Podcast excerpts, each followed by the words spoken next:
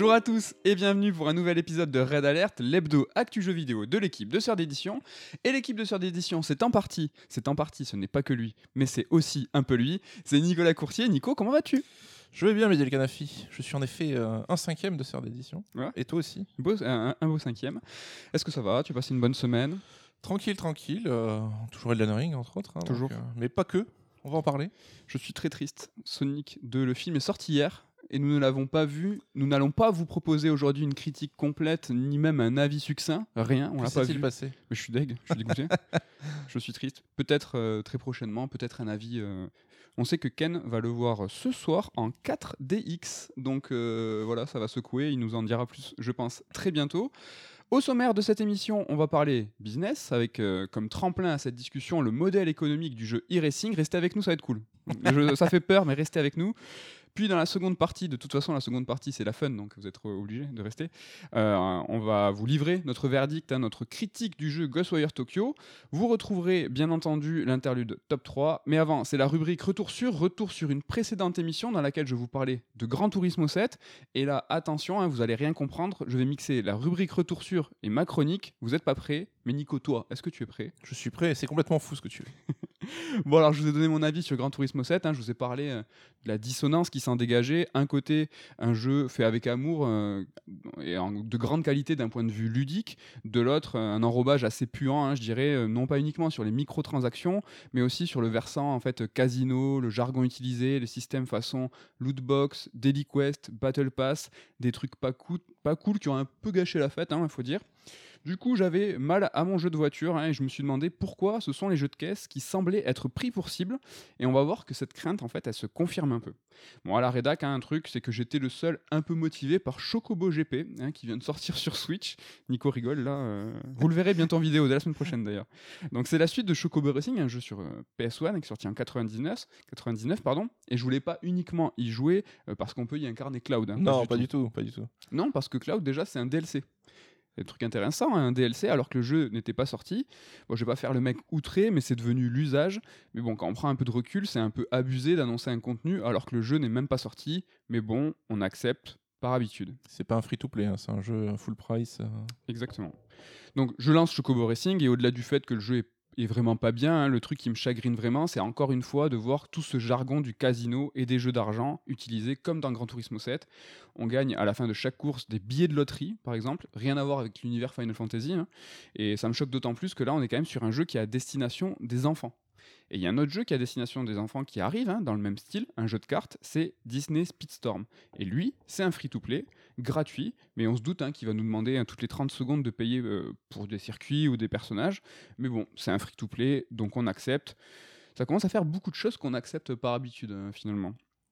Puis est arrivé le scandale Gran Turismo 7 le 17 mars, donc 15 jours après sa sortie.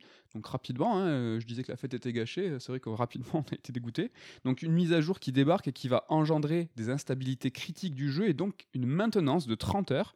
C'est problématique car en fait c'est un jeu qui demande d'être connecté à 100% euh, du temps et ça en fait on le savait pas vraiment. En fait on, on le savait parce que c'était écrit dans les, con- dans les conditions d'utilisation mais, mais qui lit ces conditions d'utilisation? Moi, je les ai lus, mais je les dis à personne. C'est vrai. Peut-être qu'un jour on aura un truc là-dessus, je sais pas. Si- Ça fait un moment que. ça fait un moment. Je- Mais bon, j'ai la flemme aussi. C'est pas, une... pas une chronique facile. Du coup, euh, on a eu un accès qui était très limité aux différents modes. Euh, donc la mise à jour nous, empêchait de jouer au mode carrière, mais a aussi revu l'équilibrage à la défaveur des joueurs, donc les courses faisant gagner moins de crédits et favorisant donc les achats in-game. Mais c'est pas tout, euh, il y a le prix des voitures aussi qui a augmenté, ce qui va encore nous inciter à passer à la caisse. La gronde des joueurs hein, qui a fait que Kazunori Yamoshi, le boss hein, du studio, s'est excusé, mais bon, il va quand même prétendre que cette mise à jour était importante, qu'elle a, a rapproché le joueur du réel. Une voiture chère dans la vie, ça doit être cher dans le jeu. Nico, tu penses quoi Une belle logique euh, J'ai envie de dire bullshit. Pire argument ever. C'est vrai, là, Rentre chez toi. Bon, à ce niveau, à l'époque, on n'imaginait pas trop Polyphony et Sony revenir en arrière, Mais surprise, le 25 mars, une semaine après la mise à jour de l'enfer, rétropédalage complet, Kazunori Yamoshi, dans un communiqué de presse, s'excuse à nouveau pour la frustration, la confusion et annonce une nouvelle mise à jour qui sera déployée euh, donc début avril, euh, là très bientôt, et qui proposera un nouvel équilibrage cette fois à la faveur des joueurs. Donc en gros, les récompenses en crédit seront augmentées pour une grande partie des courses. Je fais pas le détail, hein, c'est assez long. Bon, que ce soit des courses en ligne ou hors ligne, on aura la possibilité de vendre ses voitures, enfin, comme si c'était tu vois un événement, mais bon, il faut se contenter de ce qu'on a. Et un cadeau de 1 million de crédits a été offert, donc je parle déjà au passé parce que c'est le cas, moi j'ai eu la chance de les avoir, c'est un million de crédits, à ceux qui ont acheté le jeu avant le 25 mars. Nico, là, c'est ce petit listing, cool, pas, cool, c'est un scandale. Juste une petite question, parce que j'ai pas, j'ai à peine joué au jeu, mais est-ce que 1 million de crédits, c'est genre t'achètes 25 voitures trop bien, ou c'est genre une voiture trop bien et basta? C'est une voie. Tu peux acheter plein de petites voitures avec un million. Tu peux acheter une très très bonne voiture, mais tu peux pas acheter. Il y a des hypercars bien plus chers. Donc ouais, c'est pas la fête non plus quoi. C'est bien. Franchement, c'est bien. Moi, enfin, toute cette séquence-là, je trouve que c'est scandaleux. Alors déjà, euh, GG à toi, parce que tu as été, euh, je pense, peut-être le seul dans ta chronique à déjà dénoncer en amont le côté microtransactions envahissant et tout. Je ne l'avais pas trop, trop vu popper ailleurs. Et le fait que cette mise à jour vienne encore plus euh, accentuer le, le système 30, euh, t- 15 15 jours après, Ouais. je trouve ça scandaleux parce que les mises à jour, ça se prévoit, ça se met en place. C'est pas un truc qu'ils ont décidé après la sortie en disant Ah mon Dieu, vite, on va changer l'équilibrage. C'est quelque chose qu'ils avaient prévu en amont. Et pour ainsi dire, c'était juste pour éviter les tests en fait. Pour avoir une version adoucie quand le jeu serait testé par les journalistes et pour avoir leur vrai modèle économique éclaté euh, juste Ouais. après derrière. Ça. Et ça, je trouve que c'est un putain de scandale. Quoi. Ouais, ouais. Vraiment. Parce que vraiment, la fonctionnalité pour les, pour les testeurs qui ont un, un code euh, review euh, avant la sortie du jeu, le- on voyait en fait qu'on pouvait avoir accès aux microtransactions, mais le bouton était inactif. Ouais. Euh, Donc c'est une manipulation. Tu on en avait parlé pour euh, Cyberpunk à l'époque, hein, sur les versions euh, console de salon classique où le jeu avait été testé que sur des gros PC puissants. Là, on est vraiment sur une arnaque à dessein où les mecs ont trahi la confiance des journalistes et s'en sont servis pour faire passer un message qui n'était pas le bon, et au détriment des joueurs qui se retrouvaient avec un jeu que tu payes 80 balles pour un système et que 15 jours après, on te l'a déjà chamboulé pour quelque chose de beaucoup plus pénible. Quoi. Ouais, c'est un peu le bordel, un peu branle-bas de combat euh, chez Sony et Polyphony. Ils sont en roue libre, hein, je pense qu'ils savent pas ce qu'ils font. À ce stade, je pense surtout que ça veut dire que Kazunori Yamoshi est séquestré. C'est un appel à l'aide et je pense qu'il faut l'aider. Déjà, il s'est excusé deux fois en 10 jours, je pense que c'est déjà euh, signe qu'il se Mais passe non, mais quelque chose. Si demain tu devais te faire enlever, tu me dirais quoi pour que je comprenne? Et là, j'adore Sonic. Ben voilà, tu vois, Yamoshi, euh, voilà, on l'a on l'a vu ce jeu d'amoureux qui en fait avait une dissonance de ouf entre ce qu'il proposait dans le gameplay et puis tous ces systèmes. Il faut l'aider, envoyer des trucs euh, pour, le, pour le soutenir. Après, on a souvent dit, hein, tous les deux ici, que c'est un peu le GT de la dernière chance pour euh, Polyphonie et que les privilèges qu'ils avaient jusqu'alors, bah, ils tenaient Ouais. plus qu'à un fil. Euh, là, c'est des jeux, on sait, qui sont très chers à développer, qui prennent du temps. Est-ce que c'est pas, enfin, c'était pas un peu le condition sine qua non de Ouais. Sony en mode, bah, on te laisse faire ton jeu, par contre, en échange, bah, ton- le modèle éco, c'est nous qui nous en chargeons, quoi. Le modèle économique et tous ces systèmes et tout ce jargon utilisé. Bon, juste euh, Kazunori Yamoshi est séquestré peut-être, mais plus sérieusement, je pense que ça prouve que le système des games as a service c'est un modèle qui est très complexe et euh, que ceux qui le maîtrisent pas galèrent grave à le mettre en place et même si c'est des vétérans du jeu vidéo, ce qui est le cas là. Euh, dernière preuve en date et catastrophe similaire, hein, Marvel's Avenger, on en parle souvent, mais Eidos Montréal et Crystal Dynamics ben, ne savaient pas faire, ils voulaient pas faire et Square Enix s'est aussi excusé d'avoir mandaté des non spécialistes pour ce genre de mission en fait si spécifique. Le Game a Service, c'est une nouvelle vague de jeux avec des nouveaux systèmes et il y, a- y y des spécialistes, des studios qui commencent à émerger en, en disant ben, nous on sait faire, on, on va aller- on, bah, on va pas dans le sens des joueurs parce qu'on sait ce que ça sous-entend, il faut quand même un petit peu payer, mais voilà, les vétérans, ben, ils n'y arrivent pas, ils ont pas les codes. Ouais, et Square Enix était tellement désolé qu'on se retrouve un an et demi plus tard avec Platinum Games qui doit gérer un jeu Game as Service sans savoir comment ça marche et avec le fiasco qu'on est en train de connaître, quoi. Avec des skins euh, Nier Automata vendus 20 balles pièce. Ouais. Enfin, de qui se moque-t-on Ouais, mais bon, peut-être que le développement était déjà. euh, Oui, lancé, bien euh, entendu. ouais. On en reparlera tout ça. En tout cas, les jeux de voiture, les jeux de cartes, tout ce qui a quatre roues, ça va mal. hein. C'est un genre qui semble être le terrain d'exploration et d'exploitation hein, des nouveaux modèles économiques. Ce qui m'a fait penser à un autre jeu, à un autre modèle économique que vous ne connaissez peut-être pas. Ce jeu, c'est iRacing et en fait, il propose un modèle original, mais c'est pas récent en fait. hein. C'est quand même un jeu qui date de 2008, hein, qui est disponible uniquement sur PC. Et si c'est sur PC uniquement, c'est parce que c'est une simulation ultra pointue. C'est la plus aboutie qui existe. Gran Turismo 7 à côté, c'est Verali ça s'appelle du sim racing et c'est pour les sim racers. C'est quelque chose qui est très sérieux. Donc c'est un jeu qui se place euh, au-dessus en termes de simulation, au-dessus d'Assetto Corsa, euh, Automobilista, Dirt Rally. C'est vraiment ultra ultra vénère. Et iRacing en fait c'est plus qu'un jeu. Je dirais que c'est une philosophie. Un sacerdoce. Non, évidemment, je déconne, hein, pas du tout. En fait, c'est plus qu'un jeu parce que c'est pas un jeu, c'est pas qu'un jeu, c'est aussi un service en ligne. En fait, et la nuance est importante. C'est un service en ligne. Il va falloir qu'on paye tous les mois pour pouvoir y jouer. C'est pas un game as a service comme on connaît tous avec un prix d'entrée. Petit à petit, après, tu mets un petit peu d'argent en plus. C'est pas le cas. iRacing, c'est que du online, c'est que du multi. Il n'y a pas d'IA, pas de bot. Euh, tous les joueurs qui sont contre, enfin tous les, les, conducteurs et les voitures qui sont contre toi, c'est des, c'est, des gens, c'est des joueurs. Il n'y a pas de solo, pas de carrière, et encore moins de mode arcade, hein, faut pas déconner. Donc on parle de jeu de service, ça veut dire quoi? C'est un abonnement. Du coup, c'est combien? Pour pouvoir jouer à ce jeu, c'est 7,80, 7 euros, enfin 7 dollars 80 par mois ou 120 dollars par an. Juste comme ça, Nico, premier, premier ressenti, tu trouves que c'est euh, cher, pas cher? C'est une, une, gamme de prix plutôt classique? Euh... 7,80 et 120 euros 120 dollars par an, j'arrive quoi. Dur à dire, je trouve pas ça excessif en soi parce qu'on est sur des tarifs qu'on peut connaître à droite à gauche, hein, mais euh, pour un seul jeu, faut, faut être à fond quoi. Si c'est vraiment un jeu que tu ponces grave, je comprends le délire, mais voilà, faut l'amortir quoi. 120 dollars par an, 120 dollars par an, retenez cette somme. Peut-être que d'autres se sont alignés sur ça, je ne sais pas. Donc ça c'est pour le service de base, hein. c'est 16 voitures et 22 circuits, ce qui est peu. Euh, si tu veux plus, il faut payer chaque voiture et chaque circuit additionnel entre 10 et 13 euros chacun. Et là, on commence à devenir sur un petit peu du jeu service. Bon, techniquement, le jeu il est pas hyper beau, mais c'est pas vraiment ce qui compte. L'important c'est le comportement des autos. Et là, c'est le top. Hein. Donc la modélisation est ouf, le rendu physique est parfait. Les circuits sont laser scannés, en fait, ce qui veut dire que chaque microboss est dénivelé, des, des tracés réels, en fait, sont reproduits virtuellement. C'est vraiment un truc de ma boule. Quoi. Tu dis les autos, c'est ça qui, que je retiens. Les autos. J'ai fait tous les euh, synonymes possibles en même temps, tu sais. Bon, un détail important et pas des moindres, c'est que le jeu, il est en anglais et c'est tout. Il est qu'en anglais. C'est voulu. Donc tout le monde est ainsi sur un pied d'égalité. Mais bon, tu te dis, et pour ceux qui parlent pas anglais, ben on s'en fiche en fait. Car être inclusif dans le sens accueillir tout le monde, c'est pas l'idée et on va le voir. L'interface du jeu, c'est un site web. Tu es sur le site web du, de, de iRacing. On l'a vu, le jeu, il est 100% en ligne. Et donc, quand tu es sur le site et qu'une course va commencer, et il faut être à l'heure hein, quand la course commence, ben, ça va lancer l'application du jeu. Une fois en course, en tant que joueur, le plus important, en fait, c'est ton niveau de licence, c'est les permis, un peu comme euh, Gran Turismo, mais un peu plus vénère. Ce niveau de licence, en fait, il est calculé par rapport à deux critères. Donc, tu as le high rating, hein, c'est ton résultat en course, ton niveau de pilotage, on, va dire. Et tu as le safety rating, ça c'est un peu plus rigolo et un peu plus original, c'est ton niveau de propreté en piste. En gros, quand tu es en course, si tu sors une roue de la piste, tu perds des points. Si tu perds le contrôle de ta voiture, hein, tout seul, hein, comme un con, tu perds des points. Si tu touches un mur ou un adversaire, tu perds encore plus de points.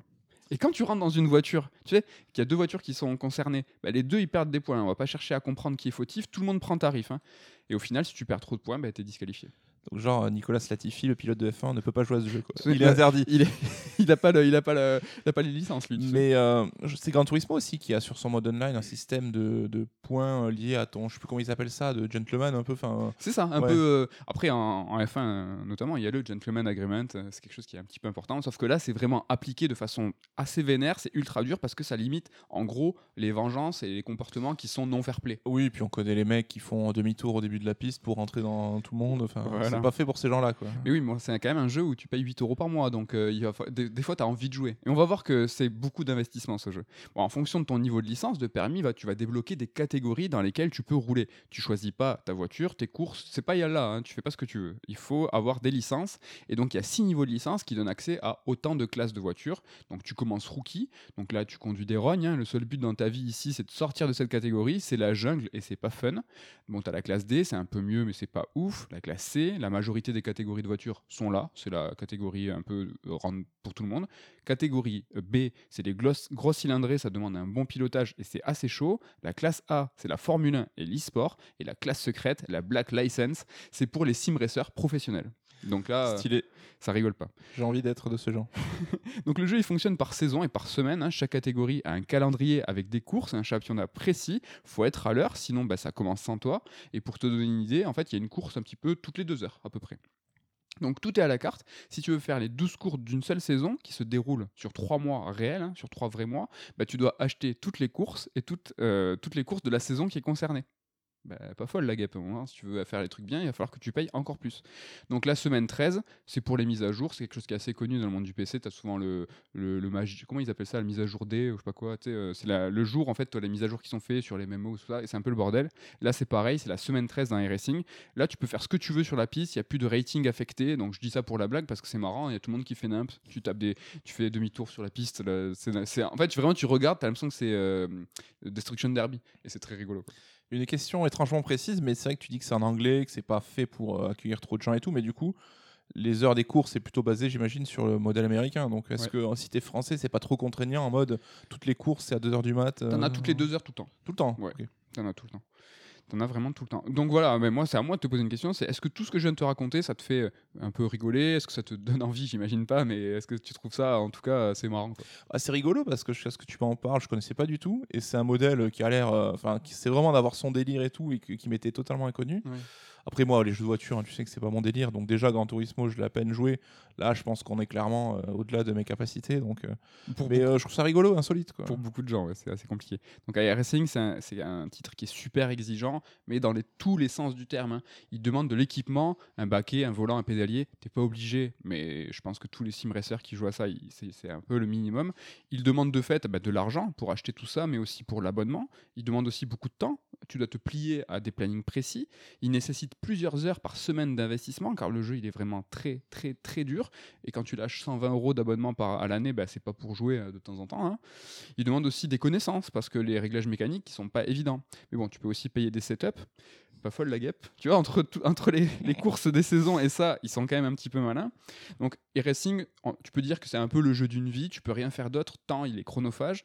C'est une simulation de course, mais c'est un petit peu aussi une simulation du quotidien d'un pilote. Ce jeu, bah, en fait, il faut s'y dédier totalement. Donc, Nico, quand c'est qu'on va s'acheter un volant Fanatec, donc c'est des volants qui sont à plusieurs centaines d'euros, est-ce que là, ça y est, on y va, on, on investit? Alors, si tu veux, je serai sur la partie euh, managériale Ah ou euh, le- le- je suis pas pour t'encourager, mais je te laisserai piloter. Tu seras le Jean Ted Mais c'est vrai que moi, j'ai ces souvenirs dans les Joypad, console plus quand on était petit, où c'était ah là là, Sébastien Loeb, euh, il s'entraîne à Gran Turismo avant d'aller faire les 24 heures du Mans et tout. Aujourd'hui, les vrais, enfin, les pilotes professionnels dans la vraie vie, j'imagine qu'ils jouent plus à Gran Turismo pour euh, apprendre, ils jouent Non. à ça quoi. Ouais, Oui, il joue à ça. Euh, le jeu a connu un grand boom euh, à iRacing euh, pendant le Covid, en fait, où il y a eu plusieurs, par exemple, compétitions professionnelles, euh, notamment le NASCAR, tout ça, qui ont été stoppées ou en tout, en tout cas bousculées. Et euh, des, des pilotes pros se- connaissaient iRacing et s'y sont mis. Il y a eu des compétitions entre pro- euh, Ok. euh, pilotes professionnels. Ah, c'est marrant. Et euh, bah, les pilotes de F1 euh, s'entraînent sur iRacing. Ils ont aussi leur simulateur bah, à l'usine. Mais c'est vraiment, oui, c'est le, c'est le, c'est le top du top. Donc, mais l'ultra simulation, en fait, c'est un modèle qui est un peu connu, surtout des PCistes, hein, il faut le dire, parce que c'est proche de celui de Flight Simulator, par exemple. Un jeu qui est aussi arrivé sur console, avec le même modèle que sur PC. C'est intéressant, mais Flight Simulator, en fait, il demande pas d'abonnement. C'est une offre graduelle. Plus tu payes, plus tu as de contenu. Le jeu, euh, donc Flight Simulator, il dispose trois éditions différentes. Donc, débutant, 70, euh, le premier commence à 70 euros, c'est la version standard. Tu as 90 euros l'édition Deluxe, tu as 120 euros l'édition Premium. Et en fait, chaque version supérieure à la normale bah, comprend plus- plusieurs avions et aéroports customisés et supplémentaires. Ils sont customisés parce qu'ils appelaient ça, c'est Asobo en fait, qui se sont vraiment mis euh, sur un développement et une modélisation plus précise de ces aéroports-là et ces avions-là. Mais en fait, euh, ces éditions, elles n'ont pas de mode de jeu en plus. Tu as juste plus d'aéroports et plus d'avions. C'est comme ça que ça se passe dans Flight Simulator, où plus tu payes, plus tu as de contenu. Mais c'est vrai qu'on évoque souvent le sujet du game as service du point de vue du joueur, donc Ouais. est fait pour payer et jouer sur le long terme, mais c'est aussi la même chose du côté du dev. C'est-à-dire qu'il va être en- engagé sur du long terme. Et à Sobo, c'est la modélisation qu'ils font au fur et à mesure des aéroports et tout, c'est juste que c'était impossible de faire ça en amont en fait. Et donc, bah, c'est un planning qu'ils ont. Eux, ils continuent à taffer en parallèle sur le jeu. Donc, eux aussi sont aussi engagés. quoi. C'est pas juste pour faire hacker le joueur aussi, c'est parce que t'as des mecs qui charbonnent en temps réel derrière. Quoi. Si on fait le bilan un peu de ce qu'on a dit depuis tout à l'heure, on a payé plus pour plus de contenu, payé plus pour du contenu qui devrait être dans le jeu de base, payé tous les mois un abonnement qui nous donne accès au jeu. Est-ce que là, on est face à des modèles d'avenir? Nico, ça t'inspire quoi cette direction du marché? Est-ce que ça te plaît, toi, à titre perso? Alors, je, c'est vrai que premier réflexe, j'aurais de dire c'est la douille, il y en a marre, on est un peu les vaches à lait constamment, mais c'est vrai qu'on voit que ça ouvre des modèles et des systèmes et des jeux qu- qui n'existaient pas avant et que ça peut avoir du positif. Si j'étais un passionné de jeux de caisse, euh, iRacing, je suis sûr que ça me ferait kiffer de ouf, quoi. Donc, euh, pourquoi pas? C'est vrai que ça permet d'avoir euh, un jeu aussi pointu et qui est entretenu, ce qui n'aurait pas été possible avant. Donc, euh, c'est comme ça. Mm. On va essayer de pousser un petit peu la, la- la réflexion. Il y a une chose qui est sûre, tu me dis si tu es d'accord Nico, c'est que la connexion permanente, être 100% en ligne, faut pas se leurrer, c'est quelque chose qui est inévitable. La récupération de données, c'est un truc qui est fondamental pour les éditeurs, donc on va pas y couper. Ça, t'es sûr de. Enfin, est-ce que toi, tu penses que c'est euh, l'avenir euh, Parce que c'est très lié. Euh, Je fais une petite parenthèse sur ce- le 100% en ligne parce que tout ça est en fait très lié. Tu vois, que ce soit des abonnements, on parlait de RSing, où tu es connecté à un site web, euh, en Gran Turismo 7, où en fait tu es connecté, Assassin Valhalla, où tu étais aussi connecté, on l'a appris qu'après. Ouais. C'est, je pense, inévitable la connexion. Bah, quand permanente. te connectes euh, sans que tu le saches, même si tu joues en solo, bon, je trouve pas for- ça, ça forcément excellent, mais pourquoi pas Mais qu'au moins il y ait des garde-fous de prévus en cas de panne, comme c'était le cas sur GT7, pour avoir des backups derrière et pouvoir jouer quand même. Parce que On te permet de jouer ouais, tu payes ton jeu 80 boules, euh, t'as- tu peux pas y jouer pendant euh, 40, sur combien de temps ça a duré là maintenant? 30 heures. ouais. 30 heures. Ça, c'est carrément scandaleux quoi. Bon, on va se poser la question maintenant de l'abonnement. Est-ce que c'est le modèle de demain? On l'a vu, le modèle de iRacing, il est intéressant parce qu'il rapporte. Mais c'est un modèle qui est exigeant, trop exigeant. Tu vois, euh, par son format, il y a une curation des joueurs. Il est excluant. Il est uniquement en anglais, sur PC, c'est un jeu qui est difficile. On s'amuse pas au début, ça coûte cher. En fait, c'est c'est pas l'idée qu'on se fait d'un modèle économique du futur, tu vois. C'était plutôt ok avec ça, tu vois. C'est vraiment le, ils- ils- comme s'ils voulaient rejeter les gens, tu vois. C'est l'école de la vie. C'est l'école de la vie. Et tu vois, si on observe le prisme des jeux de voiture, les joueurs de, de iRacing, ils se positionnent à un extrême. Et ce qui est intéressant, c'est que si tu regardes à l'opposé, de l'autre côté du prisme, le truc le plus fun, le truc le plus casu, le plus accessible, un jeu qui est dispo sur toutes les plateformes de l'univers, on trouve quoi? On trouve GTA. Alors, ok, c'est pas un jeu uniquement euh, de voiture, mais bon, le versant automobile, il est très important. Ça s'appelle quand même Grand Theft Auto. Et là, badaboum, qu'est-ce qui s'est passé il y a deux jours, qui vient d'arriver sur le marché avant-hier GTA+. Donc c'est dispo euh, pour 6 euros par mois et c'est une formule d'abonnement mensuel permettant de débloquer dans GTA Online en fait des avantages comme bah, le versement de monnaie virtuelle tous les mois, du contenu en avance et tous ces contenus sont d'ailleurs souvent liés aux voitures. hein. Il y a des clubs, des livrets, etc. C'est très très lié aux voitures. Et qu'est-ce qu'on constate quand on observe euh, ce prisme complet des jeux de, des joueurs de, ce prisme des joueurs de jeux de caisse? Bah, c'est que les gros tendus avec iRacing d'un côté et les supra grand public de GTA de l'autre, bah, c'est que la formule économique proposée devient la même, c'est les abonnements.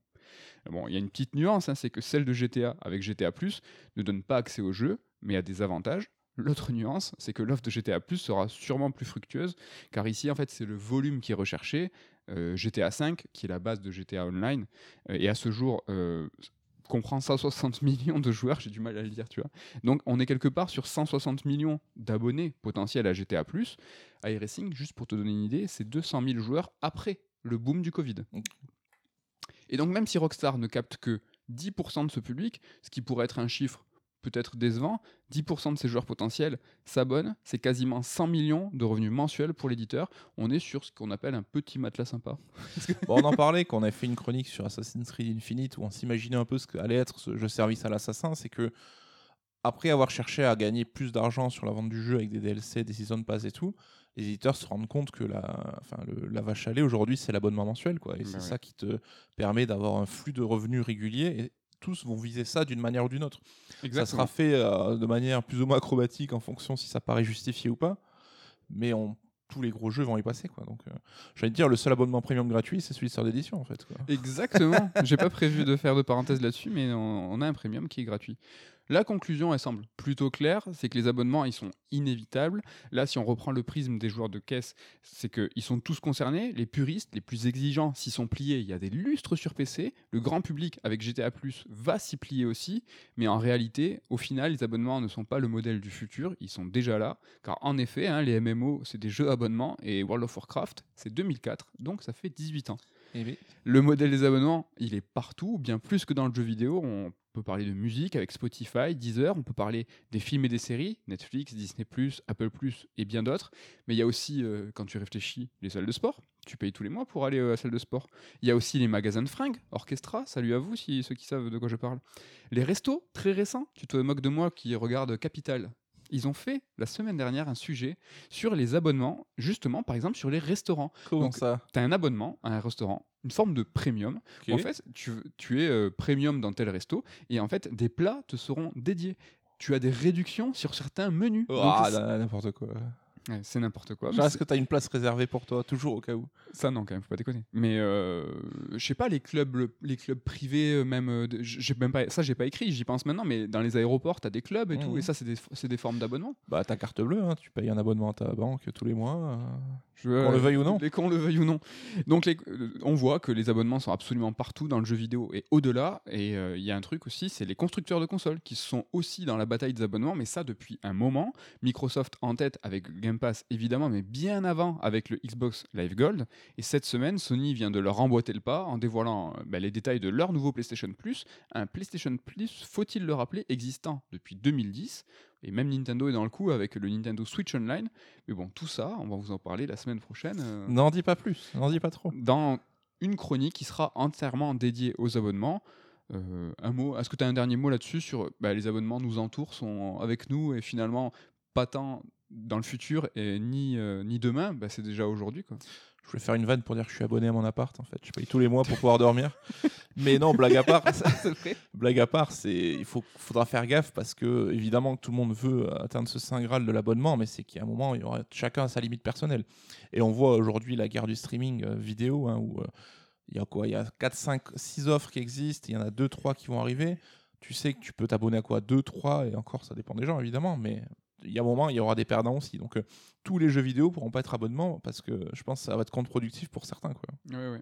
Il y a, on, en parlait, on en parlera sûrement la semaine prochaine, euh, mais tu vas te focaliser, je crois, sur les constructeurs et la récente annonce de Sony. Tu as évoqué tout à l'heure Assassin's Creed Infinity. C'est vrai qu'on a eu euh, une vague en fait d'éditeurs qui ont voulu court-circuiter voilà tout ce qui était distribution et s'adresser directement aux joueurs, comme Electronic Arts qui a avec son EA Play, euh, Ubisoft qui avait sa plateforme. Et finalement, ils ont proposé aussi des abonnements liés en fait à des éditeurs et on a rapidement remarqué que c'était peut-être pas viable parce que ce serait peut-être plus intéressant pour eux de proposer des abonnements par licence. Et en fait, Ubisoft ne va pas euh, demain euh, miser sur Ubisoft et l'abonnement. Alors, je sais plus comment elle s'appelle leur plateforme. euh, Uplay. Uplay, tout ça. C'est non, euh, vous n'allez pas être abonné Uplay, vous allez être abonné Assassin's Creed parce que potentiellement, ça peut multiplier les abonnements et multiplier en fait bah, le public potentiel parce que tu peux avoir euh, le lore et, le, et le, le monde de Far Cry avec l'abonnement de Far Cry et tout ça. Tu peux avoir pareil avec Prince of Persia, Splinter Cell. Et... Oui, parce que tout le monde n'est pas joueur de tout. Je sais que nous, on est joueur d'assassin, mais on va pas jouer à Ghost Recon ou Par à- exemple. à Far Cry. Quoi.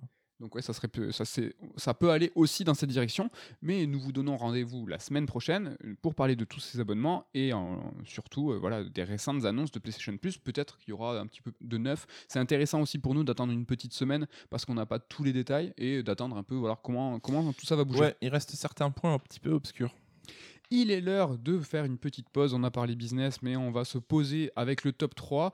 Vous avez remarqué que cette chronique, la première, était un petit peu euh, mixée, mélangée avec retour sur. Ce top 3 va aussi nous permettre de faire un petit peu d'actu. C'était complètement involontaire.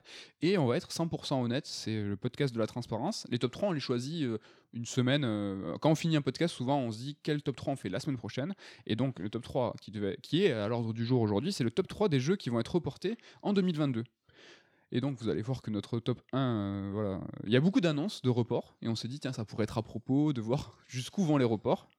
Un petit mot, euh, juste, euh, Stalker 2 sera hors classement, hein, donc son studio euh, GSC, GSC Game World, donc, à son siège en Ukraine, le développement a été stoppé car ils ont dû déménager, donc il est évidemment hors classement. Petit mot aussi sur les, dé- dévelop- les développements qui ont été déjà reportés. Il y a eu PGA Tour, Suicide Squad, donc qui ont été tous les deux reportés d'un an. Ça se multiplie et on pense qu'il va y en avoir d'autres. Nico, commence avec ton top 3 des jeux qui vont être reportés cette année. Mon numéro 3, c- j'avoue, c'est rien que pour embêter Damien, c'est Xenoblade 3. Ah, dur J'avais pas, j'ai pas vu venir celui-là. Parce que ben, on sait que ça reste des jeux quand même avec euh, un scope important. C'est un des jeux qui ont été euh, développés sur la période du Covid. Donc on sait qu'on est dans la période vraiment où bah, ça a été compliqué et on voit plein de jeux prendre 3, 6 mois, 1 an pour peaufiner, machin. Donc euh, ça m'étonnerait pas qu'il fasse partie des, des victimes là-dessus.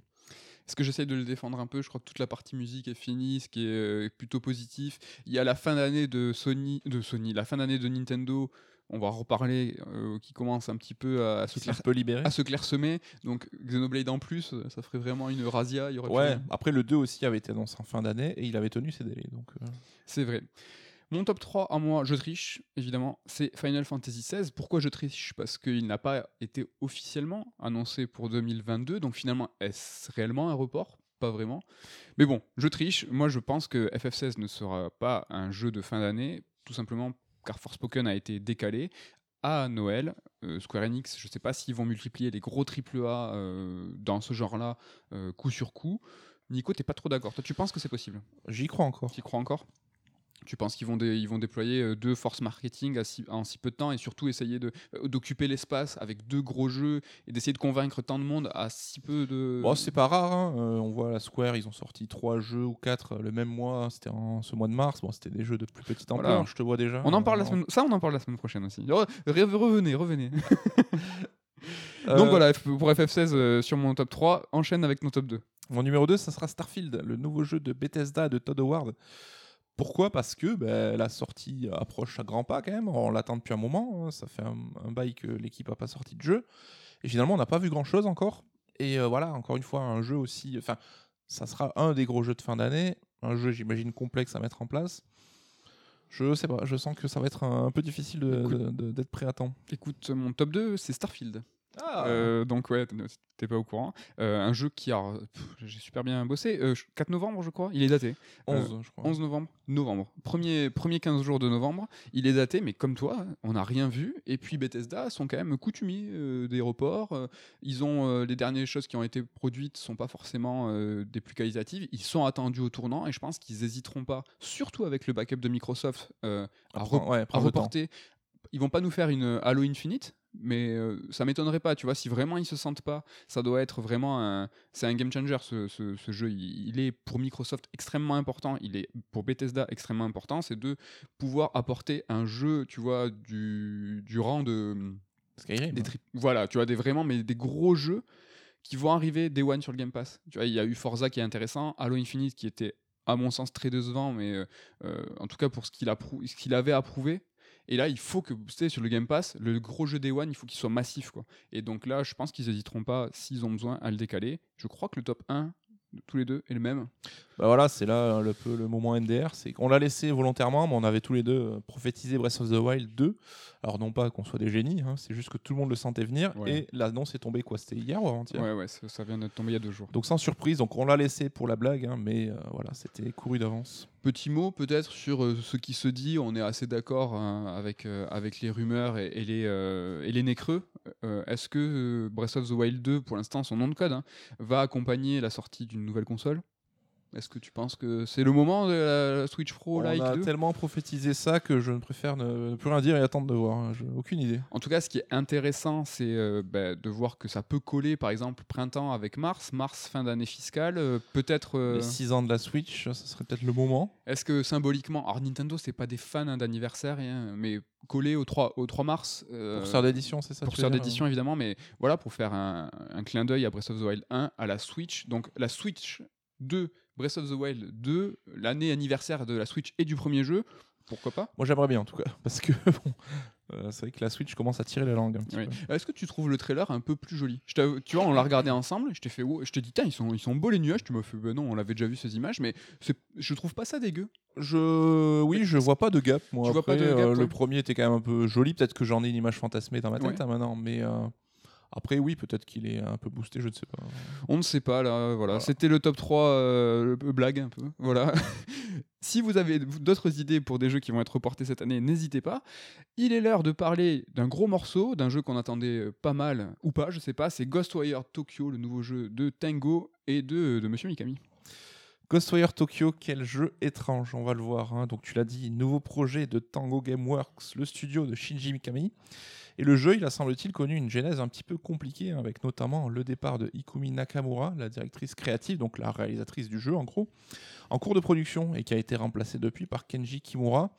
Donc voilà, on sait qu'elle est partie, elle a dit, pour éviter le burn-out, parce que c'était un rythme de travail qui était assez euh, intense. En tout cas, la première chose à savoir, c'est qu'il ne s'agit pas d'un survival horror. Hein. Donc, euh, on pouvait en douter. Enfin, en tout cas, j'en doutais personnellement parce que bah, la communication autour du jeu, je trouve, allait un petit peu en sens là. Et puis, on connaît le pedigree de Mikami, hein, réalisateur, enfin, créateur de Resident Evil, ou même le pedigree du studio qui avait quand même sur ses deux premiers jeux et seul jeu sorti à ce jour, c'était deux survival horror. En tout cas, en y jouant, j'ai eu un sentiment un petit peu bizarre à ce Ghostwire Tokyo, comme si on avait plusieurs visions créatives qui se télescopaient et à différentes échelles, on va en parler ensemble et on va mhm. essayer de comprendre un petit peu pourquoi. Tout d'abord, au niveau de l'identité du jeu, on retrouve cette dichotomie, je trouve. On a Tango, qui est un studio de dev japonais et qui appartient à un éditeur occidental. C'est déjà quelque chose qui est pas si courant que ça, en fait, quand vrai. on réfléchit. Euh, on, ressent du coup cette approche un peu hybride avec d'abord l'approche oc- occidentale d'abord. Donc euh, là, Tango, il s'est clairement inspiré de la production euh, d'open world AAA classique Mhm. mais hélas, je trouve qu'il en a retenu surtout les mauvais côtés. Donc, euh, on a des marqueurs d'objectifs envahissants, on a une map bardée d'objectifs qui est un petit peu illisible. On a évidemment des tours activés, donc ici c'est des tories hein, Oui. euh, qui permettent de découvrir un petit peu les alentours et euh, de, de faire popper les objectifs sur la map. On a des quêtes annexes qui sont en nombre et souvent assez futiles.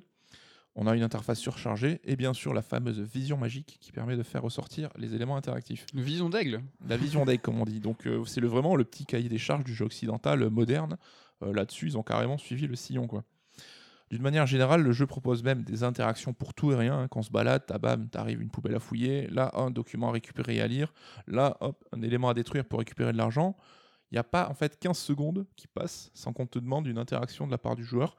Ce que moi j'ai déploré un petit peu parce que c'est un jeu où je voulais quand même me mettre un petit peu dans l'ambiance. Ouais. Comme si les devs avaient peur que tu t'endormes en fait en jouant et qu'il fallait toujours te tenir actif. Tiens là, euh, appuie sur ce bouton, appuie sur ce bouton. Et sans même évidemment parler de la collectionnite aiguë qui emparée du jeu, tu devais être ravi parce que c'est un petit peu ta passion toi. Il y a des jauges de complétion à remplir dans tous les sens et certaines qui sont même absurdes. Donc tu as les âmes à sauver dans le jeu. Il y en a 245 000. Ça va trop loin, ça va vraiment trop loin. Moi j'ai fini le jeu, j'en étais à un peu plus de 55 000, quasiment 60 000. Et euh, il faut savoir que j'ai fait bien plus d'heures que toi qu'il a fini aussi, parce que j'ai fait quasiment toutes les quêtes annexes. Donc je comprends pas où, euh, où sont ces 200 000 manquants. Enfin, si, je vois où elles sont, mais c'est trop, c'est vraiment encore trop. Alors juste, ça c'est pas une âme égale 1 dans le compteur. hein. C'est, je non, crois, non. une âme c'est une centaine de voilà. Donc, euh, Ça dépend, il y a, euh, parce que tu peux les aspirer, donc du coup, tu as toute une mécanique où en fait tu vas absorber comme ça des âmes que tu vas euh, libérer après des boss ou euh, des zones qui sont occupées. Et ça dépend. Des fois, tu peux en avoir euh, des petits boss, c'est 50-60. Des fois, c'est des gros boss, tu vas devoir 200. C'est comme tu dis, c'est variable. Ghostwire Tokyo développe aussi bah, une influence japonaise, un manifeste, étant donné bah, la nationalité du studio. On se balade quand même dans Tokyo, hein, c'est un peu le but du jeu. Alors, dans Tokyo, plus précisément dans le quartier de Shibuya, qui reste, je pense, euh, la vision qu'ont euh, les gens de Tokyo, les- enfin les étrangers surtout, le côté un petit peu tourisme vidéoludique, hein, qui ici va fonctionner à plein. Carte postale. Carte postale, mais là aussi, euh, sans spoiler, parce qu'il y a vraiment, quand tu progresses dans le jeu, bah, t'es vraiment un petit, le petit Japon illustré, on va dire. Oui. quoi. Mais euh, bon, la ville, hein, de par le concept du jeu, elle est vidée de ses habitants, hein, qui, ont, qui sont devenus des âmes errantes. Et on parcourt bah, Tokyo de nuit et sous la pluie, et du coup, elle apparaît, je trouve, un petit peu comme fichée dans le temps, cette Oui. ville. Donc ça reste agréable, mais voilà, c'est pas le Tokyo qu'on peut visiter euh, par beau soleil. euh. Non. Ça reste quand même une ambiance un petit peu oppressante, quoi. Mais c'est carrément fidèle. Enfin, le côté euh, carte postale, tourisme, euh, je sais pas si tu vas y revenir, mais vraiment l'immersion, elle est complète. Et vraiment, euh, alors en- quand je vais dire ça, j'ai envie de- encore de me mettre des claques, mais euh, pour ceux qui sont allés au Japon, mais c'est criant. de- Rappelez-vous ce petit Starbucks à Shibuya Non, mais c'est impressionnant. Vraiment, c'est impressionnant. L'ambiance, elle est retranscrite de façon euh, parfaite. Et le Japon que vous imaginez est ce Japon réel. Et c'est ce même Japon qui est dans Ghostwire Tokyo et qui fait euh, vraiment extrêmement plaisir. Euh, petit moment auto-promo, on a sorti un bouquin qui s'appelle Voyager au Japon, où justement on met en parallèle le vrai voyage au Japon et les expériences vidéoludiques. Et euh, on, a, on a parlé par exemple de Shenmue. Ben voilà, euh, si vous voulez faire un périple, un pèlerinage à façon Shenmue, Ghostwire Tokyo n'était pas sorti, on l'évoque, mais Ça sera un super ça candidat. aurait quoi. été un candidat incroyable parce que vraiment la retranscription est juste folle. C'est D'autant vraiment... que le jeu est plutôt joli, hein, sans être une foudre technique, euh, le jeu est plutôt joli. Quoi. C'est un jeu exclu euh, PS5 Mmh, et euh, franchement je trouve moi je trouve ça fait vraiment le taf quoi. Il y a vraiment je- moi je trouve vraiment très très très beau et l'immersion et en tout cas la promesse de voyager euh, dans un Tokyo euh, pas fantasmé justement très réaliste, je trouve qu'elle est plutôt bien bien bien, réalisée. En tout cas, ben, on pouvait s'imaginer déambuler dans la ville comme on le sentait. hein. Donc on s'imaginait quand même un monde ouvert, mais c'est clairement pas le cas. En fait, bah, tu as vraiment un chemin précis qui est proposé pour progresser aux joueurs. Ouais. Et euh, le reste, en fait, est assez inaccessible, rendu inaccessible par un sort de brouillard dangereux. euh, dès que tu t'approches, bah, tu perds de la vie. Je trouve qu'il n'est pas toujours très visible, très lisible. En fait, souvent, je me retrouvais euh, pris dans le brouillard sans même m'en rendre compte. Ouais, c'est pas pas très visible mais très rapidement en fait tu perds de la vie et euh, donc tu es accompagné tout le jeu par par une âme qui a pris possession, euh, qui te donne des pouvoirs, et il te, tri- il te dit très rapidement, mais non, non, euh, par-delà, tu vas mourir. Et même quand le jeu t'offre plusieurs euh, objectifs à accomplir dans la même option, quoi, bah, t'as qu'un seul chemin spécifique pour parvenir à tes fins. C'est-à-dire qu'à un moment, on va t'ouvrir un peu la map, Oui. mais il faudra faire suivre un objectif par un parce que l'un va débloquer l'accès à l'autre. Oui. Tu seras jamais vraiment complètement libre de tes mouvements, Tu ce qui est un peu dommage. Quoi. tu veux évoquer ce, ce chapitre 4, peut-être, qui est très très parlant, je trouve, de comment le jeu est articulé. Ce que tu dis, c'est vrai, c'est vrai qu'il il est foncièrement, finalement, finalement assez linéaire, c'est-à-dire que tu vas faire les quêtes euh, principales dans un ordre assez précis, et même géographiquement, tu vas devoir te rendre à cette quête d'une façon unique. Mm. C'est pas façon Assassin's Creed où tu vas te dire, bah, je vais passer par en haut, ah non, je vais passer par en bas, finalement, je vais passer par la gauche. Non, non, non, t'as qu'un seul point, et il y a cette fameuse mission qui est ultra symbolique, c'est que tu vas arriver à un moment où tu vas devoir en fait débloquer euh, ce brouillard de guerre en euh, purifiant euh, des tauris et le seul moyen unique d'y arriver, c'est de débloquer ces tauris dans un ordre extrêmement précis parce que de toute façon, le brouillard va te tuer si tu ne fais pas dans l'ordre du jeu. Et ça, c'est vraiment, je trouve très symptomatique et tu l'as dit, cette mission, elle a été euh, assez décevante quoi. Tu parlais d'Assassin's Creed, de grimper sur les toits, parce que oui, effectivement, on peut passer par les toits, mais là aussi, qu'à des endroits super spécifiques, il faut en fait repérer un tengu, donc euh, une sorte de créature folklorique, c'est un, Ouais. un gros oiseau, quoi. Avec un gros nez. Et donc voilà, ça devient un point d'accroche à un grappin qui permet de monter sur les toits, mais qu'à cet endroit spécifique-là. Alors je sais pas si ça se l'a fait, mais moi je trouve le, le tengu, il a un bruitage, mais genre le plus horripilant du jeu vidéo. Ouais, mais en fait, c'est mal fait, mais c'est mal fait. Ça, ça, ça met le stress, c'est anxiogène, mais c'est pour que tu puisses le, le, repérer Ouais. euh, à l'oreille en fait. C'est un élément de game design, mais imaginez un corbeau qui serait enroué, quoi. C'est un peu le délire. J'ai envie de l'imiter, mais je le ferai pas. Donc au final, voilà, l'exploration reste super linéaire. Même si c'est dommage, parce qu'on a vraiment euh, une fonctionnalité qui te permet de planer, Mm. et tu- que tu peux développer ou, et vraiment augmenter dans un arbre de compétences qui va te permettre de planer plus loin. Et finalement, tu remarques que le jeu, il est réellement. Tu peux être libre, c'est-à-dire que tu peux vraiment aller en haut de quasi, de, que je crois, de quasiment tous les buildings, et tu peux, tu peux te jeter. Et si tu as augmenté cette euh, capacité, tu vas pouvoir aller où tu veux. C'est juste qu'elle n'est pas en fait mise à contribution de façon inté- euh, intéressante. Il n'y a pas grand-chose à faire, hormis récupérer quelques pauvres âmes euh, sur Mm. les toits. On en parlera, mais c'est un peu, je trouve, le problème du jeu, c'est qu'il y a des idées qui sont jamais poussées à fond. Tu parles de ça pour, euh, pour voler dans les airs, mais même le côté un peu parcours, escalade et tout, que tu vois qui est un peu abordé, mais qui est jamais super bien rendu. Le body awareness, comme on dit, Oui. donc la sensation d'être vraiment un peu subjective, de voir un peu les sensations de ton corps, n'est pas très bien rendu non plus. Ouais, la conscience d'avoir un corps et d'avoir un poids. Mais euh, ça, on n'a pas joué, hélas, à Dying Light 2, et c'est un des rattrapages qu'on doit faire tous les deux, qui lui, en fait, s'en sortait vachement bien de ce côté FPS, parcours et, et speed. Là, euh, pour le coup, euh, c'est pas un- c'est c'est un jeu qui a un rythme plutôt lent. quoi. Mm. C'est vrai qu'on va assez doucement et on fait pas le fou. On fait pas le fou quoi. En tout cas, même si on reste à Tokyo, il y a quand même une variété des paysages qui est un petit peu au rendez-vous. Donc, tu as évidemment le côté urbain de la ville avec ses gratte-ciel. Mais comme dans la vraie ville, tu as des petits passages un peu faits de verdure, des, des parcs, Ouais, avec ce côté vraiment folklorique. Donc, euh, l'esprit japonais, il est vraiment présent car le jeu fait usage de tout le folklore nippon euh, qui, qui peut pour remplir son univers. Donc, on croise des esprits. On a parlé des tengu, il y a aussi des yokai, des kappas. Vraiment, c'est Oui. ça. Si vous vous intéressez un petit peu à la culture jap ou que vous lisez des mangas ou vous matez des films, vous avez forcément rencontré ce genre de bestioles. Mhm. Et là, le jeu joue à fond là-dessus. Et il y a même un côté euh, légende urbaine, je trouve, dans les quêtes annexes, moi que j'ai trouvé assez sympa. C'est un des points positifs du jeu. Avec, euh, tu vois, la mission annexe, c'est un peu la, genre la maison qui avale les objets, ou genre euh, l'esprit qui t'observe au coin de la rue, qui est amoureux de toi. Vraiment, tu as ce côté légende urbaine de l'imaginaire japonais Ouais. qu'ils ont repris tel quel dans les missions annexes. Ça m'a rappelé un peu Silent Hill Downpour, je sais pas si tu vois de ce que je veux Bien dire, sûr. où les quêtes annexes étaient un peu dans ce délire. Et c'est euh, c'est ce qui était le plus intéressant dans Downpour, et c'est aussi ce qui est le plus intéressant euh, dans Ghostwire Tokyo. Ces quêtes annexes sont pas toutes passionnantes, et certaines sont dupliquées jusqu'à trois fois, et c'est pas c'est pas le plus fun, mais certaines sont vraiment très cool, permettent de visiter des buildings, l'intérieur et des zones extérieures euh, uniquement dans ces quêtes annexes là. Et comme tu dis, elles exploitent euh, stricto sensu euh, tout le folklore et les yokai qui sont connus.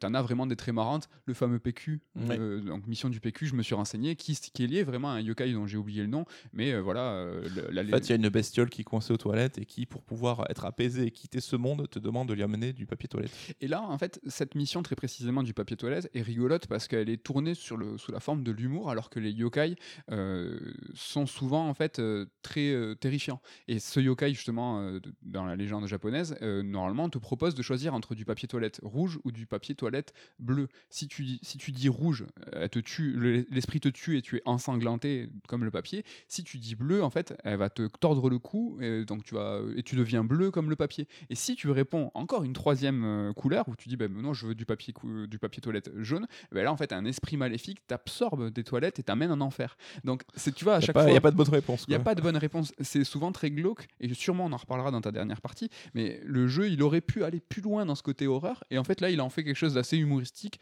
Après, c'est chacun se le voit, mais euh, en tout cas, tout le folklore des yokai est super. Vraiment, ça, c'est vraiment génial. Quoi.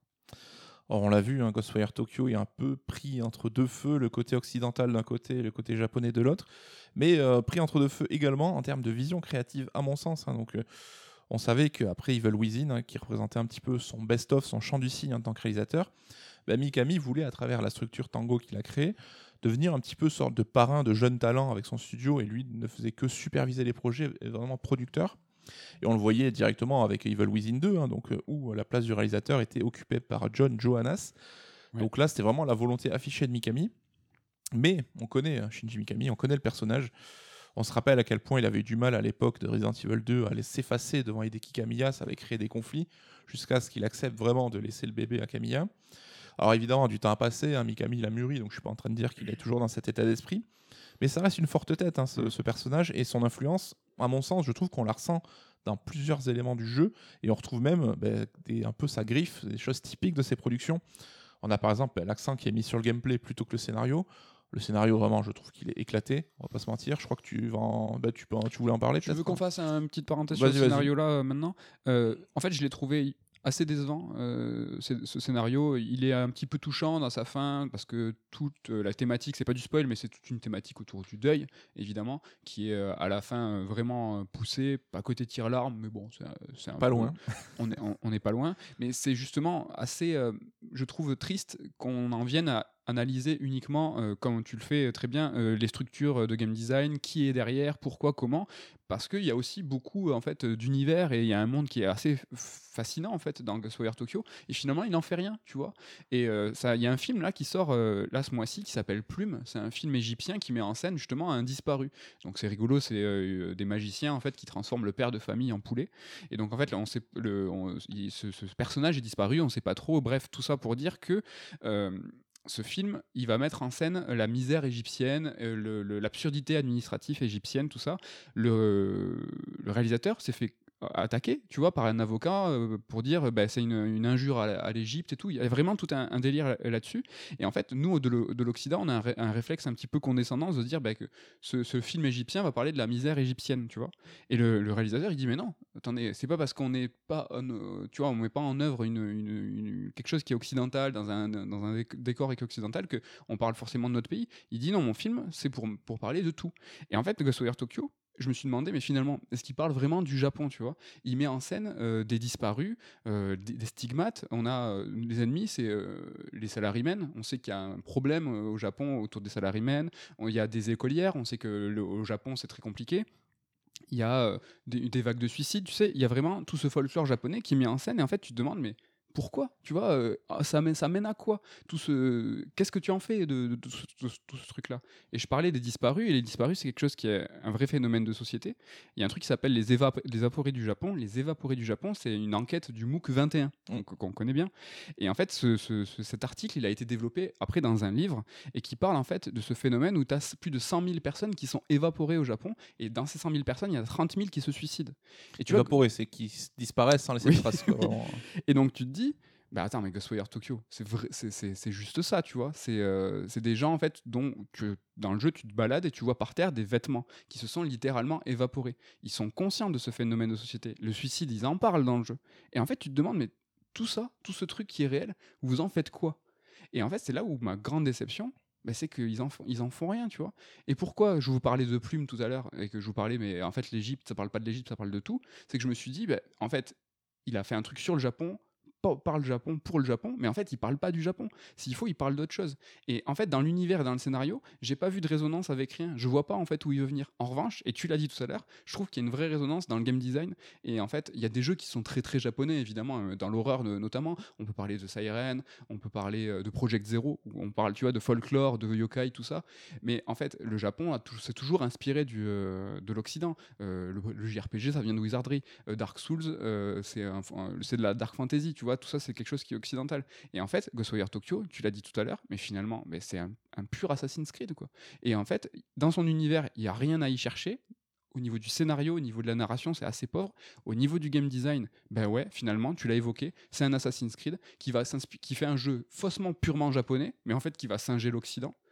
Et en fait, c'est ça qui est triste, c'est que on, y voit une grille de, lecture de, game design, mais j'y vois aucun. Alors peut-être que c'est moi qui suis passé totalement à côté, mais j'y vois rien dans le scénario, j'y vois rien dans l'univers, et ça me ça m'attriste parce que le jeu vidéo, euh, bah, et ça on en reparlera, pas pour utiliser la semaine prochaine, mais quand ça raconte des histoires, pff, c'est souvent euh, par le biais euh, euh, bah, de systèmes d'autres médias. Il y a beaucoup de lectures comme la littérature, il y a beaucoup de mise en scène comme le cinéma. Mais quand tu veux faire du jeu vidéo, il y avait quelque chose à faire dans un monde ouvert à Tokyo. ça Bah, pour avoir joué justement et parlé même récemment de Lost Judgment, hein, le jeu de Oui, la team exact. Yakuza, là où tu vois où le traitement de la société japonaise et ce que ça a raconté, c'est infiniment plus intéressant, plus complexe, plus nuancé. plus- Ouais.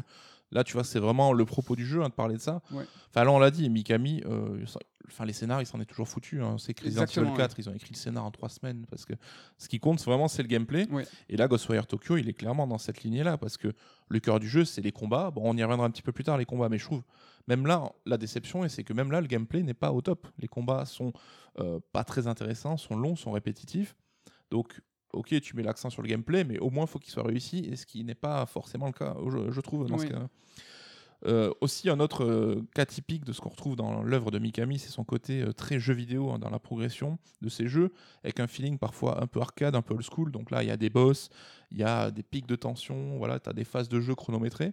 On a ce côté très très jeu vidéo aussi, qui est là typique de l'œuvre de Mikami. Ouais, c'est des mécaniques très mécaniques. quoi. C'est vraiment. euh, Ce qui est pas pour me déplaire, euh, perso. euh, vraiment, moi, j'ai. Je dis pas que c'est un mal, hein, je dis que c'est vraiment quelque chose qu'on retrouve à travers toute son œuvre à lui. Oui, oui, oui, je suis d'accord. Et pour le coup, moi, j'ai bien, j'ai au début bien apprécié. Et autre euh, trope hein, de Mikami, c'est son côté un peu nanar, enfin le côté un peu nanar de ses jeux. Là, t'as quand même des esprits qui t'attaquent en faisant du kung fu, c'est quand même euh, des fois un peu chelou. Ou si pas nanar, peut-être au minimum excentrique. Tu vois, je sais que peut parler de PN03 ou de Goden, qui sont des jeux Mikami qui ont un côté vraiment un petit peu décalé, quoi. Donc, Oui. euh, si on fait le bilan, on a quand même un scénario tiré par les cheveux, des dialogues ridicules, des situations rocambolesques, des sentiments un peu cheesy. Et du coup, ça m'a un peu choqué. Je me suis dit, mais finalement, est-ce que c'est pas Resident Evil 1, ça, tu vois, ce, ce- Ah. tout cet ensemble? Et je me dis, est-ce que si Resident Evil 1 sortait aujourd'hui, est-ce que je dirais pas ça, tu vois, que c'est un jeu un peu bizarre, mais c'est le jeu de son époque, en fait, Resident Evil 1, et peut-être qu'aujourd'hui ne fonctionnerait plus du tout, quoi. Et c'est vrai qu'il a un côté un petit peu rétro, euh, Ghostwire Tokyo, euh, quand tu le- comme ça euh, le, le et essayes de le décrypter. Après, il a essayé de proposer deux trois, deux, trois trucs. Ce côté dépaysement, je trouve qu'il est, euh, il est assez original, en tout cas pour le jeu japonais. Et c'est là où je trouve qu'il il se rapproche aussi d'Assassin's Creed. Assassin's Creed, c'est vrai que on a vu, c'est un espèce de décalque un peu, euh, un peu grossier. Mais Assassin's Creed proposait chaque jeu une nouvelle destination. Mais là, finalement, euh, on est aussi très très dans le dépaysement. Et c'est l'un de ses points forts, Ghostwire, Ghostwire Tokyo. Et puis moi, la première chose que j'ai pensé qu'ils ont lancé le jeu, c'est qu'il y aura Ghostwire San Francisco, Ghostwire euh, Paris, j'en sais rien, mais Il va falloir trouver des yokai à Paris. Ou Ou des, euh, justement, comme tu dis, décliner la formule assassin égale un pays, une ville, une époque. Là, pourquoi pas Ghostwire, ben, chaque jeu, une ville. Alors peut-être ça sera Ghostwire Osaka, tu vois, que ça restera Mm. au Japon. Ouais, mais mais vois, euh, on- d'avoir ce sous-titre lié à Tokyo spécifiquement, ça m'avait fait tiquer dès Ouais, le début. c'est c'est pas bête. ouais.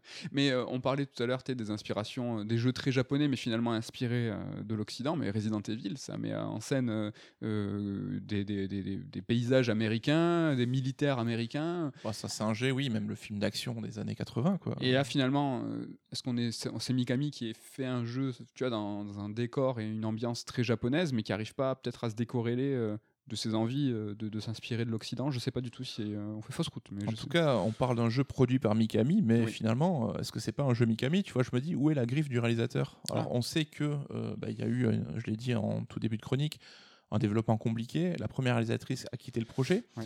Donc, c'est vrai que ça a fait quand même se poser des questions sur vraiment bah, le rôle réel joué par le réalisateur, qu'est-ce qu'il a apporté?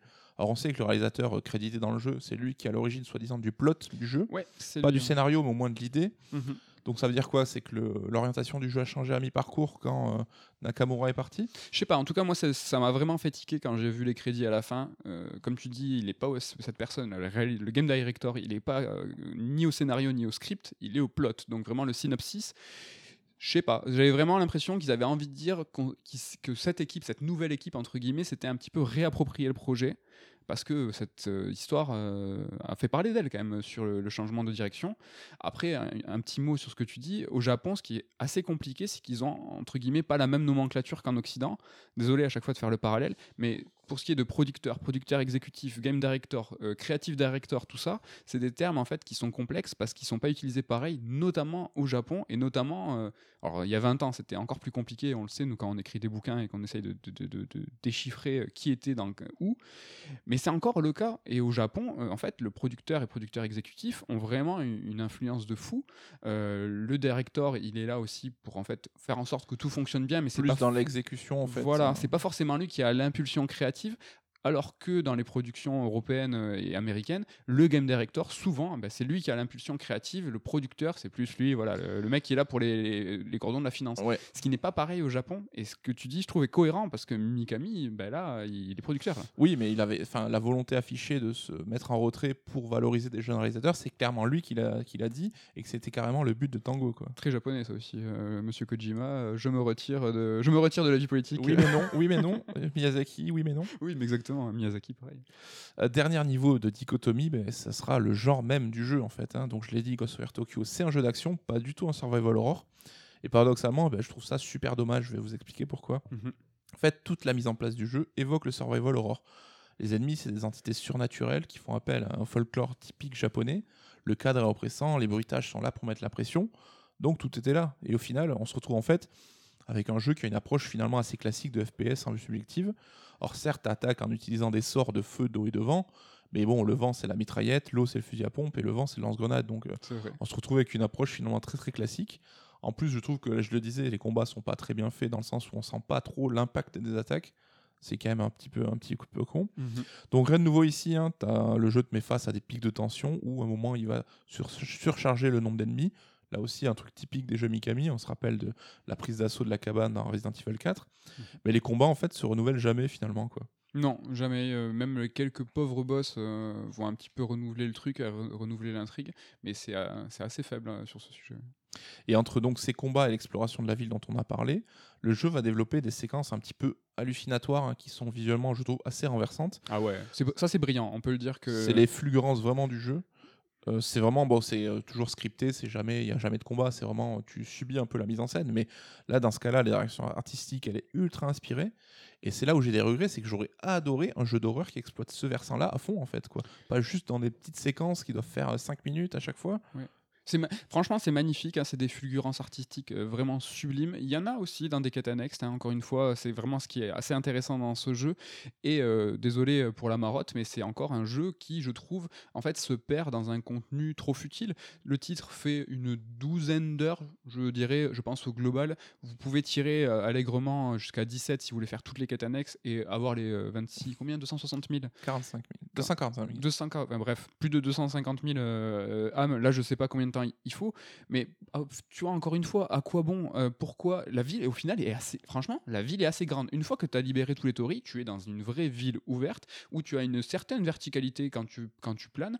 Tu as vraiment euh, un terrain de jeu qui est euh, assez massif. Mais à Et- quoi bon? Mais à quoi bon, en fait Pourquoi faire si grand? Et ces fulgurances graphiques, parce qu'on rebondit là-dessus, si on avait un jeu, entre guillemets, un peu plus euh, streamliné, un peu plus linéaire, euh, avec des peut-être des bulles. Alors, il faut jamais juger un jeu pour ce qu'il n'est pas. hein. Évidemment, on dit pas, oui, avec des si, ça aurait été mieux. Mais c'est tout ce contenu, en fait, dilue des grandes qualités de ce jeu. On l'a on l'a dit tout à l'heure, il y a un, effet dépaysement qui est incroyable, mais qui finalement se dilue, parce que quand tu as passé 13 heures dans cette ville, sous la pluie et la nuit, bah, le dépaysement commence à baisser. Certes, il y a des, des- moments dans la forêt, il y a des moments euh, assez différents dans des bâtiments qui sont cool, mais le dépaysement est dilué. Les fulgurances graphiques sont à tomber par terre, c'est génial. Mais bon, si tu en vois une toutes les, toutes les deux heures, bah, finalement, bah, tu es content quand tu la vois, mais euh, le sentiment est un peu perdu. S'il avait été encore une fois un peu plus ramassé, je pense qu'on aurait été face à un grand jeu. En tout cas, ces séquences, bah, elles ont fait l'unanimité chez toi comme chez moi, et ça montre vraiment que euh, si le studio avait voulu faire un jeu d'horreur, bah, ils en auraient eu les moyens parce qu'ils savent le faire. Ah ouais. Et donc clairement, c'est que c'était un choix conscient de ne pas le faire. Et j'ai l'impression, je sais pas si tu seras d'accord, mais que le jeu, il fait tout constamment pour désamorcer sa propre tension. Dès qu'il y a une petite tension qui intervient, peut-être même par accident, bah, il va tout faire lui pour la briser derrière. On se retrouve bah, après une, une séquence justement comme ça, vraiment kiffante. Bah, tu croises euh, un combini qui est tenu par un chat qui vole et qui te vend des produits en faisant des jeux de mots sur le, le miaou. Quoi. C'est trop bien. Ça fait partie du dépaysement parce que les combini, c'est comme ça que ça se passe. Il y a de- une petite musique euh, coconne. On, Ouais, on s'en rappelle. T'as pas un chat volant qui tient la, caisse et qui veut te vendre des produits. C'est vrai, quoi. ça rappelle dans Shenmue. hein. Enfin, les combini, c'est comme ça. Après, ça a été compliqué peut-être pour eux de- de- d'amalgamer le tout. T'as une- t'as du tension, bah, t'as tes combini qui sont fatalement. bah, en fait, c'est des, des, des quoi, où tu Mhm. peux acheter de la vie. C'est vrai que ça peut désamorcer. ouais. Donc on l'a dit, hein, l'histoire du papier toilette où tu as des ruptures de ton qui sont parfois étranges, presque parodiques. En fait, comme si euh, dès que le studio se rendait compte que l'héritage horrifique était convoqué, bah, il devait être mis sous le tapis immédiatement et au maximum. quoi. Et à la place, bah, c'est quoi? On, te pro- on propose un jeu d'action au scénar tout nul qui lorgne un peu vers le buddy movie à l'arme fatale. Donc tu l'as dit, le héros en fait euh, reçoit une âme d'un autre personnage en lui, donc les deux Qui est lui un chasseur de fantômes. temps, voilà, à se vender au début, mais ils deviennent vite les meilleurs bros du monde, évidemment. Et donc en fait, c'est pas vraiment exploité quoi tout ça quoi. Non, c'est clair. Alors moi, je- ce que je trouve super intéressant, c'est que je l'ai pas du tout pris comme un jeu d'horreur. Et en fait, quand tu m'en parles, je trouve que ça sonne comme une évidence. Et euh, je trouve ça ultra dommage parce que c'est vrai qu'en m'en rappelant de certains moments, il y a des petits moments de tension, il y a des petits moments, encore une fois, ben, là, scriptés, qui sont plutôt bien faits, où la- où l'horreur peut même, tu vois, des fois poindre. Moi, c'est vraiment le sound design, je trouve, qui est effrayant. C'est le point, euh, je trouve, qui est très très réussi là-dessus. Ouais. Où les bestioles font des bruits dégueulasses et tout. hein. Ouais, mais l'ambiance, euh, enfin, les histoires sont lugubres. C'est vrai que le papier toilette, ils en ont fait quelque chose d'humoristique, mais je vous ai dit tout à l'heure, la vraie truc, enfin, la vraie, euh, entre la vraie, la légende du yokai est assez terrifiante. Et euh, il y a vraiment des quêtes annexes, tu en as croisé, où, c'est glauque. Enfin, ça parle de suicide, ça parle de, trucs très, très. Et comme tu l'as évoqué aussi, des fois, c'est un petit peu, euh, un petit peu désamorcé de façon assez, assez dommage.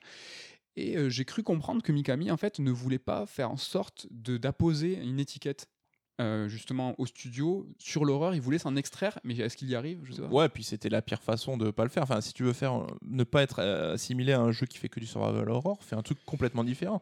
Fais pas des ennemis, c'est des monstres sans tête ou des créatures à la ring avec euh, les Ah ouais. Sadako, les cheveux dans les yeux. Enfin, je trouve que là, je comprends pas le choix qui a été fait. Soit tu prends le canevas de Ghostwire pour en faire un jeu qui fait peur, soit tu fais un jeu d'action mais dans un contexte qui n'a rien à voir. C'est vrai que sur ce point, vraiment, il est, euh, il est entre deux chaises, quoi. Et tu sais, les deux, en fait, sont pas, c'est pas mauvais, quoi. Mais que c'est pas un super jeu d'action, c'est pas un super jeu d'horreur, quoi. Donc on se retrouve au final avec un jeu assez déstabilisant, mais pas pour les bonnes raisons. Donc euh, vraiment un jeu composite, comme si on avait eu plusieurs visions qui se télescopaient constamment. Et c'est vrai que le changement de réalisateur vient un peu enrichir cette, Mm. euh, cette hypothèse. hein. Ça reste qu'une hypothèse, on n'en sait rien. Mais bon, tu l'as dit, le, cul- le jeu a le cul entre deux chaises. Et en fait, il va pousser aucun de ses potards à fond. C'est ni un jeu ambiance, ni un jeu d'action trépidant, ni un triple A occidental, ni un jeu purement japonais. Mais c'est pas non plus un pur produit Mikami ou encore euh, l'essai d'une sorte de nouvelle vague de créateurs japonais. Et en fait, même le jeu, il a plusieurs années de retard sur la production actuelle à plein de niveaux. Alors, contrairement à ces héros hein, qui sont fringués à la mode, de la pointe de la mode, là-dessus, là, il n'y a pas de problème. Ils ont des, vous allez voir, les chaussures, elles sont dégueulasses. C'est, c'est c'est le, le look, le look est là, c'est important. En tout cas, c'est un jeu qui reste divertissant. C'est vrai que ma chronique est très négative, mais c'est un jeu qui reste divertissant, qui reste correct. Mais alors ça, c'est un truc qui me tient à cœur, moi, mais c'est qu'au bout d'une heure et demie, il a montré tout ce qu'il avait à te montrer. Et après, ça sera un petit peu le train-train, quoi. C'est vrai. Même si euh, on parlait d'onboarding dans quelques émissions, tu as parlé d'une heure et demie, euh, il y a quelques éléments qui arrivent un petit peu, un petit peu pointillés au début. euh, J'ai trouvé ça pas trop trop mal fait, moi, pour le coup. euh, Ah, moi, la Euh, première heure et demie, j'ai eu peur. Je me suis vraiment dit, euh, ça va être une cata. euh, Je, me, je trouvais ça chiant. euh. Ouais. Je suis, à- moi, je suis assez d'accord avec tout ce que tu dis, sauf que j'ai vraiment, il y a des trucs qui m'ont vraiment convaincu, mais de façon assez massive, et je suis euh, prêt pas à lui pardonner, mais à, passer, euh, à passer outre parce que euh, le côté dépaysement, le côté Tokyo est incroyable, le côté ambiance yokai est incroyable, la ville est, je trouve, super bien modélisée. Après, oui, le gameplay est classique. Il y a le côté un petit peu Avatar, l'animé, le feu, l'eau, le vent. Alors ça peut être un peu rigolo. Ouais, mais même là, se limite à trois éléments. Enfin, mais en cinq au moins. Enfin, pousse un peu la variété, quoi, minimum. Il y a un arc aussi, on l'a pas dit, j'avoue. Moi, je l'ai trouvé assez inutile, hein, euh, l'usage de l'arc. Alors qu'il est craqué, l'arc, il faut l'utiliser. Mais Il y a, des, euh, il y a des, euh, des, euh, des arbres de compétences, c'est assez classique. ouais, assez ouais, bon, t'as des talismans que tu peux pour immobiliser les ennemis, mais enfin, quoi qu'il en soit, malgré tout ce qu'il laissait, le jeu, je suis certain que je l'aurais oublié dès la semaine prochaine. Quoi. Et ça, c'est triste. Moi, je pense que je l'aurais vraiment pas oublié. Et euh, il était à deux doigts à ce que vraiment je le défende euh, en disant ça peut être un coup de cœur de l'année. euh, le jeu n'est pas parfait, mais il a des, des bienfaits si forts qu'il faut s'y essayer. En tout cas, si vous êtes amoureux du Japon, je pense que ça peut valoir le coup d'y mettre. Sinon, aller au 60. Japon directement. Mais c'est moins cher. C'est c'est certes cher, il est à 80 euros, 80 70 euros. Je sais pas si lui il a fait, il, a- il est passé la barre, mais c'est une exclue, euh, une exclue PS5 et PC, je crois. Est-ce que PC ou PS5 Ça, je sais pas, j'ai pas Je bossé. crois que les deux, ouais. Mais euh, pour le coup, la DualSense est plutôt bien utilisée avec euh, les gâchettes qui sont mis à contribution. Ça a été la manette élue meilleure, meilleure manette de, de l'histoire du jeu vidéo. c'est vrai. Et euh, je suis assez d'accord. En tout cas, ben, merci pour ta chronique, merci pour euh, de nous avoir parlé de Ghostwire Tokyo. Est-ce que tu as fait envie, je sais pas, as-tu un pouvoir aussi de. Ça, de- c'est le tien, ça. Bah écoute, euh, est-ce qu'on a, je crois, plus ou moins teasé de ce qui allait se passer la semaine prochaine? Ça, Tout me paraît clair, en tout cas. Donc, pour rappel, hein, tu vas nous parler euh, des abonnements et notamment de celui de le nouveau PlayStation Plus. Bah voilà, Sony qui annonce son Spartacus, on le savait, on l'attendait. Donc la réponse au Game Pass, on va voir un peu en quoi ça consiste. Et voilà. Alors moi, au choix, toujours pareil, hein, on, verra comment ça se passe. Je vais peut-être vous parler un truc autour de l'enfance parce que, ben, ou de l'adolescence, de, de- qu'est-ce qui est à destination des, des plus jeunes avec Sonic 2, le film et le jeu Kirby euh, qui est sorti récemment, voir s'il y a quelque chose à faire autour, autour de ça. Et ma fameuse chronique autour de Triangle Strategy et le Tactical RPG que je traîne depuis quelques, quelques temps. Ce sera peut-être pour la semaine prochaine. En tout cas, il faut revenir la semaine prochaine. euh, et on vous remercie d'ailleurs pour votre fidélité. Vous êtes toujours plus. Et ça fait ultra plaisir à l'occasion pour nous aussi de faire la bise à Damien, à Ken et à Ludo. Et de vous dire à la semaine prochaine. Bye bye